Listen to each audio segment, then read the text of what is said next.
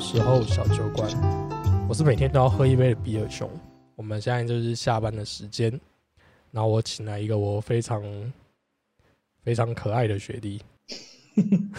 嗨，我是吕胖啊，我是谁？我在哪？我原本只是想说下班来聊聊天，那就大家轻松聊哦，轻松聊，应该不会有什么太大压力吧？啊，就应该还好啦，吼。好啦，我先来讲一下，就是我今天收到了那个一个讯息，就我的成品会员又快到期了，到七月底。不过你知道最近有一件事情很，就是对成品人来讲很重要，就是敦南成品的熄灯。你应该有在买书嘛，对不对？对我记我记得是今年五月三十一嘛，五月三十一正式敦南成品结束营业。对对对对，没错。对他他那天还蛮蛮盛大的，还听过很多人去朝圣。你为什么会觉得成品的席店也对你来讲是一件很可惜的事？我必须讲，我虽然现在有电子书，然后电子媒体，但是我还是很喜欢买实体书。我很喜欢买书这件事。那你买书的目的是什么？我觉得书书本这件书本，它可以很快速的帮助我们累积经验跟学习。其实重点是学习啊。应该这么说好了，我们就是从国小一直这样一路念书嘛，念到大学毕业，甚至你跟我都有念研究所嘛。啊，念了这么多年书，你出了社会，现在还想继续学习的目的是什么？我不知道哎，可是可能有时候都会觉得，在出了社会以后，你会觉得还是有很多东西是不足的，会有莫莫名言语的，就是很难说出来说你哪里不哪里不熟，哪里不懂，然后好像有点恐惧自己知识量不够，所以你需要你想要不断的去学习，让自己更充满一些，更更有 power 一点哦。那你最近为了这些呃工作上的不足，你学了什么？哎，你现在讲的是技能上，我们工工作上用的，还是包含你我整个？就是我可能去找教练课学习运动啊，那些那些都算吗？没有，因为你刚才跟我讲说是说，因为你发现你在工作上嘛，发现你有一些技能上的不足，然后你很恐慌，然后觉得很多事情都不会。对，你你做了什么样的工作会让你这么的恐慌？然后。这些这些恐慌，让你去买了什么样的课程，或去做了什么样的学习？好，我我我大概懂你的意思。呃，如果说你单就工作上来讲，我有去买过。哎，我们可以讲平台的名称吗？还是我们就讲线上英文课程，对吧？应该没关系啦。OK，我我有买过西平方的英文课程，然后我也有买过那个线上平台的教我如何操作 Excel VBA 的爬虫课程，还有一些。国外网站的教学课程，那有点 有点尴尬的是，这些课程因为是线上课程，所以有一部分我还没有上完。那有一部分就是随着时间，可能就说，哎，一天看一点，一天看一点，就把它就陆陆续续学习。嗯哼，我刚听到一个重点，就是说，你说就是看不完，就是有很多线上学习还没看完嘛。那其实我想说的是说。你看到我们一天早上大概就是八点就要准备出门去上班嘛？那可能以现在来讲，大概都要六七点之后才有可能回到家。对，差不多。对，那你大概休息一下，或是就像你说，你会去运个动，你其实已经到十点多左右，你还有心情去学习？哇哇，这个真是一言中的。其实基本上来讲，都还是会想要让自己多增长一点。知识啦，就是让自己变得更，就像我刚刚讲，更有 power 一点。但你刚刚讲的很很很实在。我我一我我的上班时间大概是八点半到六点，那我可能下班去运动两个小时，回到家可能就已经九点十点，用个东西吃，洗个澡，其实一天很累。我我还是会很想去学习，我还是很想去去看我的课程，但是真的很累。所以刚刚不是讲吗？我有买线上英文课程，但很好笑。我前我前一阵子才被业务打断来说：“哎，吕先生，我跟你讲哦，我们那个你那个课程啊，你已经买了两年了，但是你只有听五堂，哎，你是不是遇到什么障碍？” 我觉得超尴尬的，有够尴尬。就变成说，其实我很想学，但是我也很想努力的把自己在做提升，但是我发觉。这件事来讲，出了社会，好像需要很多动力跟毅力。呃，如果是这样说的话，你是很鼓励大家学习的吗？我很鼓励我，可是你看到你的你的很鼓励，可是你自己做的就是的示范，并不是这么的这么的完美嘛，对不对？对啊，是啊，其实你你你讲的是很很现实面的，因为开始工作以后，你会发现时间真的很少，你能运用的时间很少，你就必须有所取舍。对，那所以就结果论来讲啊，其实你没有完成这些线上学习，或是这些其他额外的补习教育，也没有真正影响到你的工作啊。对我必须坦白讲，对，那你刚才一开始你提给我们的那种就是论点，就没有那么成立了，对不对？对自己能力上会有不足，然后产生恐惧，会进而去逼迫一个人学习。但是因为这是一个心态上的改变，但是因为没有外在压力，因为你这件事情你不见得是你的能力不足，但是你不见得是真正的能力不足，就是你不会因为外在环境给你压力，所以你就变成说你的学习没有那么的具有时效。算了，今天休息一天，明天休息一天，不知不觉就休息了一年了。对，所以你就是那种被贩卖焦虑打中的人。哇，贩卖焦虑哦！对于贩卖焦虑这个词，你你有什么看法？因为我我一直有听，我最近陆陆续续有听到贩卖焦虑这个词。因为你看，你刚才你刚才的那些行为就是一种焦虑啊。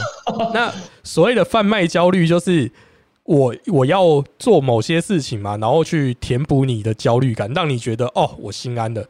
你知道，就是像那个我们那个 YouTube 界的公，哎，我一直讲的我是 YouTube。好了，就是 YouTube 界里面的那个呃李长博嘛，阿 D 嘛，对不对？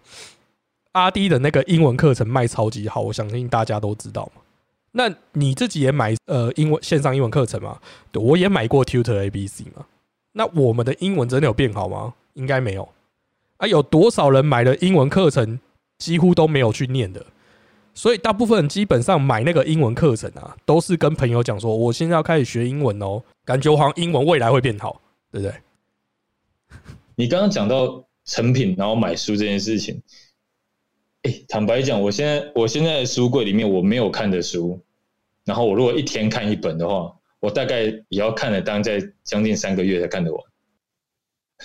所以，但但是这件事情。并不能主，并不能因为我个案就觉得说学习这件事不好，因为我的确是喜欢学习。以回到学习这个主题上，我还是很愿意热衷在学习这件这这一件事。好，那我们就要回来讲说，那你认为学习真正能带给你最重要的东西是什么？也就是说，你为什么那么执着于说我一定要学习？这样讲哦，当年在研究所在在读呃在读书的时候。一直有一种声音跟大家，大家给我们一些概念，说我们做研究硕士就希望我们可以完成一个解决问题的能力。出了社会以后，我是觉得解决问题，然后理清逻辑是很重要的。那你想，你想要解决问题，你就必须有更多的能力、更多的知识。当然，我们不是万能的，我们也没办法去保证我们所有东西我们都一定会。但是，如果你能会多一点，知道多一点东西。那你看事情的面貌，你就可以看得更多。嗯，你看事情就可以看到更多不同的面貌跟面相，这点你应该同意吧？嗯，我是同意的。啊。嗯，我我的状况是这样。那不知道你你你对于学习这段路，你的历程是？因为你我们认识也那么久，你出社会你应该也陆我我我我也是有听闻你陆陆续续在学习学一些东西。嗯哼，有没有什么比较特别的？我觉得哈，这个东西哦，讲起来真的就是可以，我一个人就可以讲三十分钟。我们尽量长话短说。其实我在国中毕业那时候啊，因为就是只能说成绩还不错啦，就是可以念一般高中的那种，在台北念一般公立高中的那种程度，拼一点可能有前三，但是要很拼。那我就觉得念书这种事情好像对人生来讲没有绝对的帮助。我所谓没有绝对帮助，是书本是死的，死的。好，我们人活着会有很多变相嘛，所以我会想要学技能。我反而那时候的想法是这样，在很小的时候。哎，我打岔一下，我打岔，你说的技能是指工具的使用方法，还是？呃，就是我们把所谓的一般学习，就大学教育跟技职教育会分成两条路。我那时候会比较偏向于技职教育体系，我会觉得学一技之长好像比较有用。因为应该讲说，是因为台湾的教育体制很诡异，也就是说，呃，台湾的照理来讲，大学教育其实目的是为了做学习或教学研究。那技职教育就是让你，我我们现在嘴教育应该应该 OK 吧？虽然我觉得台湾的鬼岛教育是非常的吊诡，对，就是真的很不是很 OK 的一件事情啊。就是因为我觉得这就是没有区分，这是普世价值的问题啊。当然，我觉得那个改天我们再来谈。好，那我的意思是说，反正我那时候觉得继子教育是比较有意义的事情，所以呢，我在那种就是可以考全校前几十名的那种成绩，然后去念的一个餐饮科。那时候你知道，那个年代还很流行要贴榜单在学校门口。我因为这件事情被教呃，就是教务处的老师叫去走廊上罚站。所谓的罚站，就是他在那边跟我沟通说，为什么我要去念继子教育？你让我们学校的公立高中的榜单少了一个人，那种感觉你知道吗？可是这这不是学习的本质啊！学习的本质应该是我想要学什么，你要让我学什么吧？就是理论上来讲，我们讲理论上来讲，我同意你的看法。对，但现实面来讲，很多人不能同意你的看法。为为什么？呃，我们讲现实面，并并不是说这个这件事是错的，就是说现实的家长面跟一些师生，他们对于这件事来讲，他们会认为说。你在当年，你应该你有更好的发展的时候，你既然没有去做，你怎么会选一个相对于次？你为什么认为你念的前三志愿就叫做更好的发展？没没有人知道啊。对啊，这就是刚刚我们回到这个台湾教育是一个非常吊诡的事情。对对，他们认为这是一个非常好的发展，但是没有人能确定。这是一个安全无误，这是对你的人生你会快乐的发展。那我们退好几步到现在这个时间点来讲，如果以我现在年纪跟我那时候念前三志愿的发展好了，我现在很有可能是流浪博士。哎，对，对啊，那哪有可能比我现在好？对不对？虽然我现在不觉得自己好在哪里去，只能在这里讲讲干话而已。我们不要嘴自己，不嘴自己，我们嘴自己嘴不完。好，那没关系啊，反正我的意思是说，我高中就就是。叛逆去选了餐饮科这件事情嘛？那我念，老实说，我念了餐饮科，照理来讲，我应该要继续再往职校的餐饮继续念上去嘛？就是例如说，像我们的高餐饮科第一志愿就是高餐嘛，大家都知道嘛，贵族学校。嘿，那时候因为我就比较早就是靠自己生活嘛，所以我就觉得靠那个学校也贵到爆炸，我去念应该会背很多债哦。我就想说，啊，不然来念点别的好了。所以呢，我就很跳痛的再从餐饮科转回商科。我就问了一些比较年长的哥哥姐姐们，讲说：“哎，那你觉得我现在如果可以考三科，你们觉得我报哪一个会比较好？”他们就说：“啊，不然现在财经比较红啊，你报财经好了。”我就真的报财经，然后就上了。阿杰以后就念了四年，对。啊你要想要从餐饮科念到商科这件事情跨很大，超级远。我对我还是运气很好的，就把它念毕业了。啊，念毕业之后就是要工作嘛。可是你知道，当你在接触那个产，就是接触那个产业的时候，你就会比较理解那个产业。啊，像我这种就是不能安定的人，你要朝九晚五坐在银行那边数钞票这件事情，跟我的形象就不搭嘛。对，所以我就。对，就就在那个大学快毕业那个时间点，就是因为也玩了学校社团，认识了一些人，我竟然去做了所谓的平面设计跟印刷这件事情。嗯，嘿，等于说简单来讲，我又跳到设计界了。你看哦，这样这样一路下，我就先讲我求学到就业这件事情哦，短短的人生那七年，我就换了三个领域。对，所以你看，就就回到你讲的那件事情。人生本来就学不完，所以你不需要去焦虑，因为你遇到的时候，它就自然而然的会让你去学习。你看我做这些事情都没有提早做准备哦。对啊，你完全猜中我。我我等一下，我我我想要问的就是说，你在做于做转换的时候，呃，你说你从餐饮科到商科这件事，其实都还算学生阶段，所以也没有什么好转换，因为呃，课程跟课程跟学分会强迫你转换。那比较特别是你从商科、气财经又转到你说的出社会平面设计的时候，你在中间，你难道没有去做学习吗？或者是另外的努力，或者是因为这已经是完全不一样的领域了。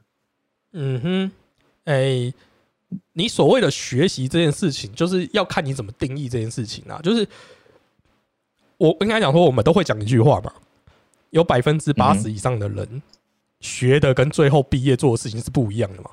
对不对？对应该都听过嘛。就像你是念资管的，你也没在写程式啊。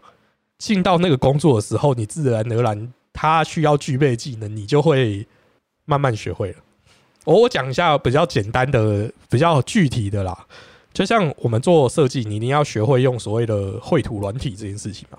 对，你最好大学四年会有人教你用这个东西啊啊，那怎么可能会？这很简单啊，因为我在玩社团的时候，我们办活动的时候，你就会自己做海报嘛。啊，海报有两种做法嘛，一个就是你用手绘嘛，啊，一个就是电脑去印出来。我又没有那么美工，我的意思是说我不是那种很厉害的，会写那种 POP 字体的美工人。可是我大概知道说我想要做什么样的海报，对，那你就开始从最简单的那种，呃，以前一个软体啊，Photo Impact 嘛，开始慢慢磨磨到后来会用 Photoshop，哎、那个就是一个，因为你在做的时候，你的欲望就会驱动你去做进一步的学习，因为你会要求你自己想要越做越好的东西，越做越深的东西，你就会自然而然的去学习。那你说那个学习有什么呃很系统化或脉络化的东西吗？我觉得没有，因为我就是 YouTube 哦，那时候还可能没那么多 YouTube，就是以前是 Blog，到现在是 YouTube，我都是打开来看嘛。就像今天我们现在坐在这里录这个 Podcast，嗯哼，我也是看 YouTube 或是听人家 Podcast 怎么做嘛，不然我怎么可能跨来做这个呢？我又不是天生广播人，是不是？所以欸所以从某一个层面来讲，所以从某一个层面来讲，我们也因为现在资讯越来越越充充足，所以真的随时打开东西都你都有办法学到东西，你只要你想学就学得到。对，所以我觉得呃，学习大概就是几种嘛，一种就是你的欲望去促进你想要学习，另外一个就是你是消遣而学习。当然有像你这种啊，就是比较焦虑所以要学习，我觉得都可以。就是学习其实它是一件很好的事情，就是等于说它是一个，我我反而觉得它是一个习惯。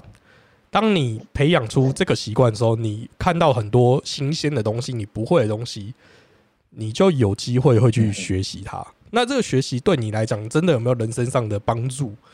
我没有办法告诉你这么这么精确的回回答，就是我不敢定论这件事情，因为我告诉你，我学过很好笑的东西，你绝对猜不到。嗯，我学过指甲彩绘，干，哎，可以，不不，sorry sorry，我情不自禁那个语助词，指甲彩绘这个太对，太你觉得？那你你猜猜为什么我要学指甲彩绘这件事情？你你你当初想创业吗？还是其实我觉得我的协议里面三不五时都在创业，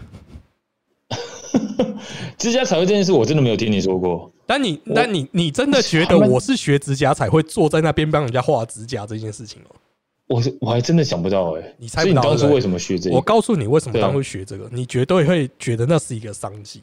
在那时候，我们还是没有智慧型手机那个年代啊，也没有那么流行那么多什么手机保护壳这种东西，基本上没有嘛。手机就就是一个逻辑在那边，最多的就是调调式嗯，哼对不对？我们那时候很流行就是手机掉吊饰这件事情，我怕现在年轻人在听我节目也听不懂我在空啥小。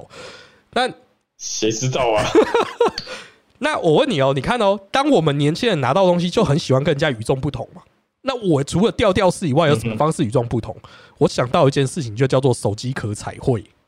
哦，我知道，我知道，画背板，对，画可是背板啊。可是你要知道，你毕竟你画画这种东西是技术活嘛，它你你的我的这种条件太高了啦，就像你去刺青一样，你一定要刺青师傅在那边的时候，而且一次才能应付你。你绘绘图也差不多意思。可是我想做一件事情是，我想要知道指甲彩绘怎么做，我想要就例如说去做成一个呃呃模板或是贴纸，那个贴纸呢是贴下去之后，你只要买颜料照图，就像后来有一些那种就是帮你把格子都填好，任何颜色你只要照图就好了。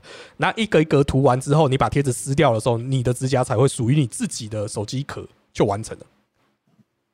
好像我想现在年轻人应该不知道这个，不过哎我看应该没有百货公司对啊，对对百货公司里面，如果我我帮大家有个概念啊，百货公司里面通常在儿童玩具楼里面会有一个小小的专柜，他们会让让小朋友大概大概国小吧，然后去去点那个去一张面模板，然后去点那个字，点那个颜料，点颜色，他说的应该跟你差不多。对对对对对，其实差不多就是那个东西，没错啊。所以我就是因为哎这个真的不错哎，我不会绘画，所以我去特别学一下，因为我觉得颜料应该是差不多的东西，所以我就去学指甲彩绘。因为那个年代指甲彩绘开始流行，会画在指甲上面画很多，画一些花草啊，是什么动物之类的、啊，其实是很精致的。那那些东西一定可以运用在手机壳上面，而且这个指甲彩绘在那个年代，我是真的去拜师的。就是不是所谓的网络上找一找那个东西，怎么可能网络上找得到啦？那个一定就是要花钱去拜师才有可能学得会的东西。所以那就是我真的也是一个很特别的学习经验。对啊，所以我觉得我因为我有这样子，我不知道这个性到底是到底算什么啦，但是我的就因为这样说，我就会很不排斥我身边的所有事情。你只要这件事情，我觉得好像有点搞头，那我就会去学。但也有可能因为这样，我每次都被人家讲就是啊，你每个东西就都学一学，然后也没有看你搞出个什么名堂。这、这句话在在学习来讲啊，再说在很热衷于学习的的人来讲，是一个是一个很很大的伤害，因为大家大家总认为说你学什么东西一定要有一个名堂，一定要能让你发大财。像讲发大财梗不会被变态吧？应该不会，就发大财一定要有个名堂。那就回到你刚刚讲的，学习这件事是为了你的技能上，是是工作上的，还是为你人生的目的，就是让你人生更圆满？我觉得这这件事情啊，其实就是嘴巴长在人家身上嘛。他要怎么讲？老实说，那是因为你年纪小的时候，你可能没有没有抵抗能力啊。我现在听起来就会觉得，啊，你以为学这些很简单，不然你来学看看呢、对不对？你学会，你学会，你再来呛我嘛。你学不会，就代表我还是比你屌啊，就是这样。我大概到了三十吧，才开始有，才开始有这种抵抗力出来说，哎、反正我学到的是我自己的，对啊，反正我是为了我的快我的快乐学的，我我又不是为了谁去学的。真的，你说为了工作学这是另外一回事，可是为了工作学，我们要回到刚刚讲，为了工作学，那也是为也是从某一个方角度来讲，你把工作做好，你会快乐，所以你才愿意去学习，嗯哼，对吧？嗯哼，所以为了工作，最最最终的目的还是为了我是个人的快乐啊。这些东西都是为了我快乐。我曾经去想过，我曾经看到某一个人在书上写的，你会愿意去学习，就是因为你觉得你的人生可以变得更好。嗯哼，这点你同意吧？我同意啊，我同意啊。对，就你你你应该就是我们都希望可以人生可以变得更好，你才愿意去不断的去学习它。我觉得就是学习，其实真的来讲，对人生来讲是真的很重要的一件事情啊。就是你你会学习，代表你对这世界有好奇心。就像后来人家不是会讲的，最近前几年嘛很流行的一个名词叫什么“斜杠人生”嘛。对哦，对，斜杠人生，他这个东西一出来哦，老实说，我就说啊，这不就在讲我吗？这是在讲你，这是讲你，对这是这就是在讲应该没有人，我的意思说，应该认识我的人也不敢否认吧，对不对？就是有谁还比我更斜杠？到底有什么东西是我没在做的，对不对？他、只是说我做了这么多都没有弄出一趟名堂，真的是也蛮可悲的啊。对啊，不会啦，哎、好，你这样讲，你这样讲，其实有有有一些不同的看法，因为斜杠人生从某个角度来讲，它是它是不断拓展你人生的可能性。嗯哼，那人生的可能性这件事，不就代表说你你总要去试过，你才知道说你会有你你有没有这个可能。嗯哼，嗯哼，所以斜杠的人生是拓展你人生的可能性。有些人他也具备了很好的天分，他也很很努力，所以他的可能性变得很多。那有些人很努力，但是他没有天分或者机运不到，所以斜杠这条路的某几条分支他走不下去。嗯这就是啊，那这样子讲简单一点，就是你的人生比较衰啊。啊，运气好的人一条路就走到底了，还跟你斜杠干嘛？人一命厄运三风水嘛，对不对？其实不是啦，我我我想讲的是说，应该这么说啦。其实我觉得我自己没有那么可悲啦，因为呃，你会这么多东西哈，其实也是有好处。我所谓有什么好处，就是你也比较不会被人家框，你懂吗？就是对，你很多事情呢，哦，我等于说你你活到这个有点年纪出社会之后，太险恶了，嗯这个社会太险恶了，那个水有多深你根本都不知道，对不对？啊，你什么事情都有接触过之后，你就知道水有多深嘛。啊，别人讲的话有多少有多深，到底有没有背后藏什么刀或什么之类的，你都看得出来。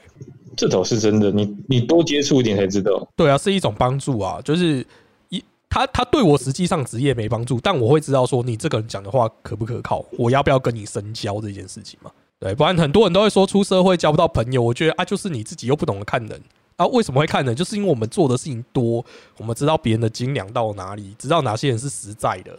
诶，你就去找死在人当朋友就好了，对不对？所以这就是学习的一种附加好处，我是这样觉得啦。这样讲起来，其实学习这件事，它在人生定位中，它是应该是它并没有终点。我们我们不会讲说什么活到老学到老这种干话，学海无涯。但是它并没有终点，它的确是一直发生在你的人生中，是或你我的人生中。可是有一个有一点也有一个点也很重要，需要跟大家讲，就是说。呃，就像我学那么多东西，也不代表每件事情你都一定学的透彻，或是你一定会。那也不代表你真的学这么多东西，你人生就一定成功。我觉得台湾有一件事情很可怕，就是你小时候念书，大家都觉得你要考一百分，然后你考联考的时候就希望你能考到就好学校，你只要考前三志愿，台大、台清交政，你就是人生胜利组。可是没考到就代表你一定失败吗？哎，打个岔，你现在讲联考那个字，年轻人还知道知道是什么？我真的是觉得我真的是老了。好了，学测好不好？学测应该是学测吧，我记得没错，应该是这样。修正一下，好学测。对，如果就是像一般人就觉得你学测考好，考好一个好大好大学就是成功，就是学因为学习成功，所以考了好的大学，但不代表你学习考了大学就代表一定成功。哎，我觉得这学习不能用不能用那个书本上或考试的事情当成唯一的定论。那像我比较对。推崇的一件事情就是，你要培养的是学习的兴趣跟学习的方法。怎么说呢？就是学习的兴趣会让你就是对任何事情好奇嘛。我刚才前面讲，就对任何事情好奇，然后你就可以一直不断的学很多东西，或者是你可以不要学很多东西，把一件东西学的很专精，这也是一种很不错的路。可是方法这件事情就更更值得推崇的原因是说，我觉得呃，学任何事情它都一定是。有一定的脉络的，就我们在学任何事情，就像很多人讲说，你学会了英文，你把英文学好，你今天想要学法文、学德文，应该都是有一定的脉络可以去学习的。那这些学习就是在你前一次的学习的经验跟方法中累积下来，你接下来学的东西就会越来越快，越来越有你自己的效率。这样子的成就感就会让你越容易想要去学更多东西，你就会人生变得比较丰富一点。我觉得是这样。嗯，哎。这这点我完全我完全同意，就是其实学任何东西都一样，你必须先把一件把一个东西摸透以后，你搞清楚它的脉络，你往下走，你不管你要往下走或者换个地方走，这个脉络其实都通用的。学任何东西其实大概都是有一定的，你你要抓到它的线头了，对吧？线头你才顺着走下去。只是你你让我想到说，刚刚讲到斜杠这件事，就是我们要不断。尝试学习，有另外一派人是，他是很不喜欢斜杠这个词。我我我不晓得你有没有看过相关的人说的说法或者是文章，因为他们认为说，所谓斜应该是你要先把自己的本业学，也一样是在学，可是你要走到更精深、更好的那一面，更顶尖 top 以后，以后你才能再去学另外一个。日本的职人工匠精神嘛，日本不是就很多那什么什么职人，就是那种真的是很屌的，他一辈子就只会那件事情，然后把那件事情做到极致，这种当然可以啊。我觉得，我觉得这真的是也是一件很棒的事情。只是说，对，只是说，呃，极致的这种人啊，毕竟他就是金字塔上面的那个少数啊。你觉得你是少数吗？不可能嘛。我我我不是说瞧不起谁这件事情，我是说。你要做到那样子，要付出多大的所谓多大代价？哎，你你没有没有你想象中这么简单呢。可是你要做斜杠这件事情不会太难，也就是说，你今天从零分到到六十分这件事情是很容易的，你要从九十分变到九十九分这件事情是超级难的。这这个是这件事，我们觉得有两个面向可以走，就是说，其实日本的职人的精神，他他们其实也不断在学，他们既有。把事情做好的时候，他们不断学怎么样让事情事情更进一步，所以他们也是在学。他们让自己走更前面，如何用最快的速度把事情做得更好，这是第一个。第二个，你刚刚有讲到，其实这太难了，所以很多人会选择斜杠，很多人会选择斜杠，因为斜杠相对简单一点。但会不会造成另外一种说，大家像我就很广泛的学，但是变成说也是没有一个专精的东西，就只是为了满足人生的快乐。当然。我们并不是，我是因为我刚刚突然想到这个，但是我并没有想说这哪一个是哪一个是错错，哪一个是对，因为基本上我我帮你补充一下，哦不不，应该讲说我帮你解惑一下好了。好，你觉得人生最重要的一件事情是什么？学习吗？我觉得不是，人生最重要的一件事情是快乐。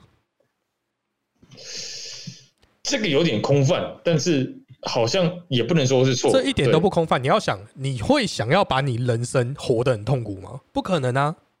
那你活在世界上，吃饱喝足，就是满足了最基本的快乐嘛？对，吃饱喝足就是最基本的快乐。对对，那我可以吃的很饱，吃对对，所以你就我们来讲一下那个马斯洛的那个金需求金字塔，我不知道你知不知道？OK，好，那你看到最上面的那一个阶层，就叫做自我实现，对不对？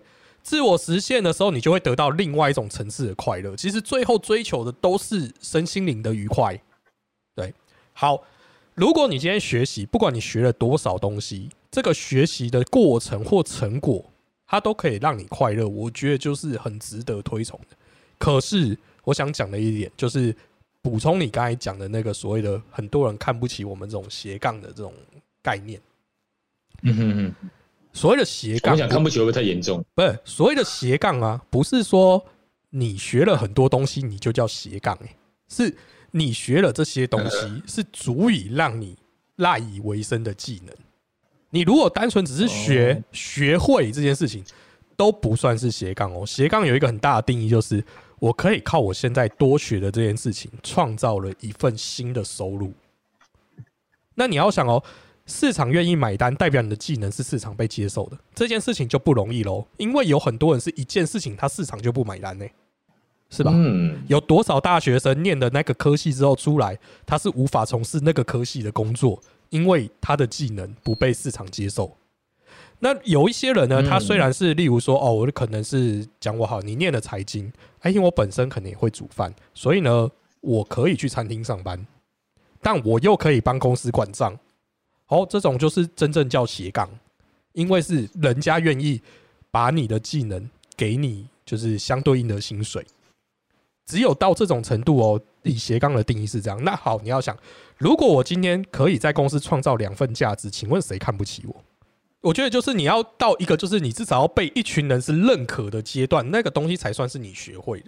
与其这样子比起来啊，有一群人，我觉得我更看不惯。请说。好，那就是在我身边的一些靠腰这样子，就有人知道我在刁他们啊。我的意思是说，对，好，因为你们知道我斜杠嘛，知道我会很多鸟东西嘛，对不对？就是吴少爷见故多能鄙视嘛。我就是要这样讲，说，我就是会这么多件的事情，所以很多人想要来学，就是想，哎哎，那你教我用一下 Photoshop，你教我剪一下片啊，你教我拍个 YouTube 啊，哎，你要我想煮煮意大利面，教我怎么煮？我说好啊，来啊。啊！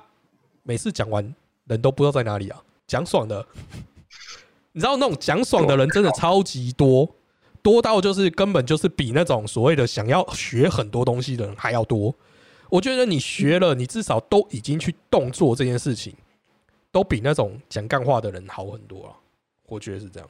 这种跟阿公阿妈在讲说：“哎，乖孙呐，假爸爸这种，其实是一样的。”就是只是开张嘴巴，然后他其实也并没有打算真正的去，哎，不是啊，你阿公说你没某假爸，你他也会拿一千块给你吧？我我靠，你阿公比较大方，你阿公比较大方一点。对我我我可以我可以确定我阿公不会听到这一段。哦，我我阿公也应该也听不到了。对，我们这样好吗？我哎，我们要时间够吗？我是最后还还有一个问题想要问。好，你说。你有没有遇过不学，但是他人生一样过得很好的？啊，你们是讲废话啊？这这种人不是超多的吗？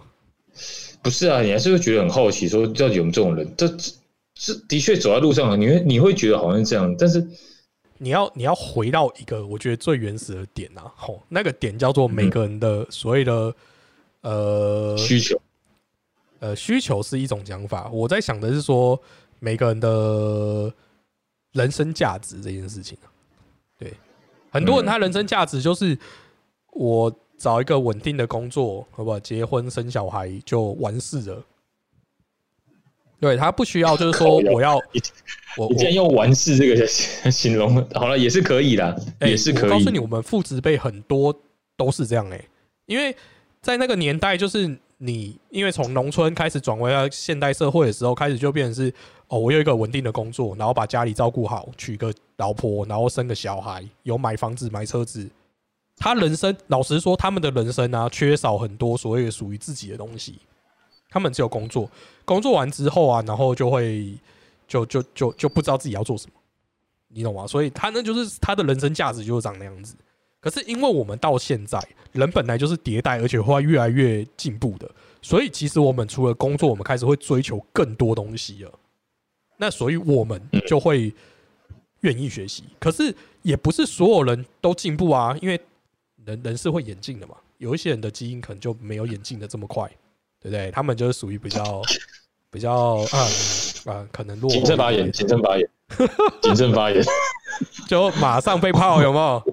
我那个 Facebook 还是对，先不要刚开台就起争议，不要刚开台就起争议，不是嘛？就是我觉得，就是你人要对你自己负责啦，就是你自己觉得你想要过什么样的人生，我觉得都可以。我刚才没有要泡任何人的意思，只是说，我，你现在说这个话来，应该来不及了。等我们把等下把那一段剪掉。剪掉，对不对？我的意思是说，就是你可以，你可以减低你的人生。我的意思说，你可以把你的人生价值就是属于的很平淡。我觉得这没有什么不好。其实我曾经就遇过一件事情啊，呃，我有一个蛮要好的朋友，他老婆就是属于就是很很安稳的一种人，他就是做一个办公室小妹这件事情。嗯哼，到三十几岁也是在做办公室小妹，可是没有什么不好啊。其实他办公室小妹的薪水跟我那时候还在工作的时候差不多哎、然后我每天弄得快死掉一样，就是干被一些客户追啊，被主管定啊，然后就是每天也不知道自己在忙什么。可是他只要上班、接电话、订饮料，那领比我多的薪水。那我学这么多东西，他都不学东西，你会觉得你会羡慕哪个人生？是我，我也羡慕他的。嗯，坦白讲，我应该也会羡慕他了。对啊，就是如果在当时比较年年纪轻的时候，我我会觉得安安稳稳的，也没有什么不好。人生可以过得轻松，干嘛把自己搞得跟狗一样？对啊，对啊，所以你看哦，所以其实我觉得不学也没有什么不好，但嗯哼，你我们就可以呼应上一个问题嘛。我觉得我最堵然的那种就是嘴炮的那种人啊，你要么你就不要学，你不要假装你很上进，然后来求我，之后在那边唬烂我、晃点我这件事情。对不对？如果是这样子，我觉得都能接受。你每个人的人生自己的个人自由吗？对你的价值，我一定会尊重你的。但你不要好像来你的选择。对你不要好像来扒着我，觉得哎、诶我的人生过得很赞，你要跟我一样。我会告诉你，没你想的这么简单。这种人，嗯，我帮那种人说一下话，说说一说话，就是说，他们把别人人生都想得太简单，他们认为说，人生人家出来的表面的那件事就是他们的全部，他们不知道说，哇水水平面底下还是他付出了多少努力，嗯哼，他总认为说，他只要学上面那一块就好，我只要来跟你讲说，哎、来，我跟我教我上面那一块东西就可以，然后我我来跟你学，嗯哼，第一个，他如果过来跟你学，他也只想学上面那一块。嗯哼，第二个是他可能就真的只是开个口不动作，也或者他在对对于他来讲，我们最后替他解脱嘛。他人生他觉得他有他还有更重要的事情，嗯哼，对吧、我们也也只能这样讲而已。嗯哼。但不管怎么样，那都是他的人生，就是我们必须讲，他那都是别人的人生。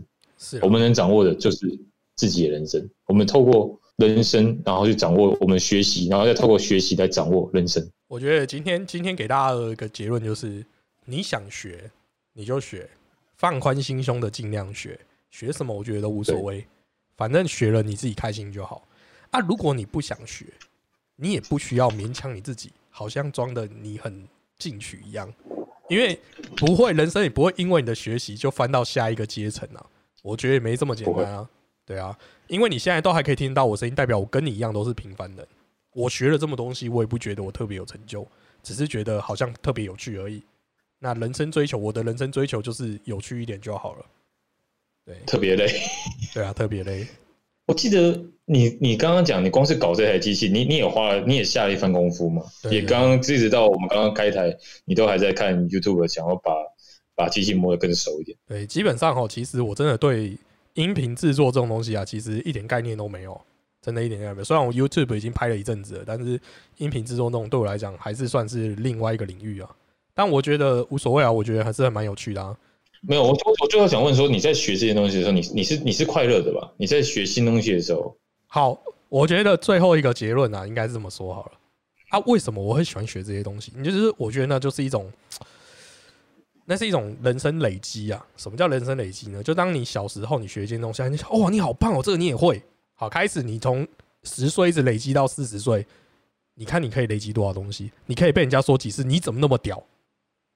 啊，我就是被那种你怎么那么屌给淹没了，哇，好不好？感觉这个好，我大概知道你在表达什么。对，希所以望听众朋友也知道你在表达什么。如果如果你也想有那种哎、你怎么那么屌的人生，那你就认真学点东西，总是有机会被人家称赞到一句说：“看这你也会哦。”这样这个真的要鼓掌，呃，鼓掌收音收音收得进去吗？这真的不错，这是一个很很很强大的成就感，它可以帮助你一直往下迈进。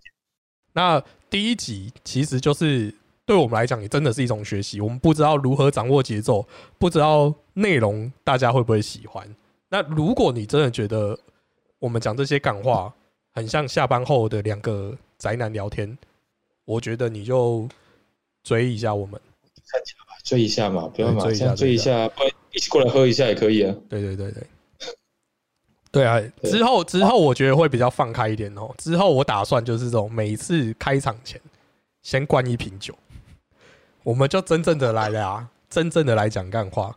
好了，那今天节目就在这里，那我们下次见啦，拜拜。拜拜。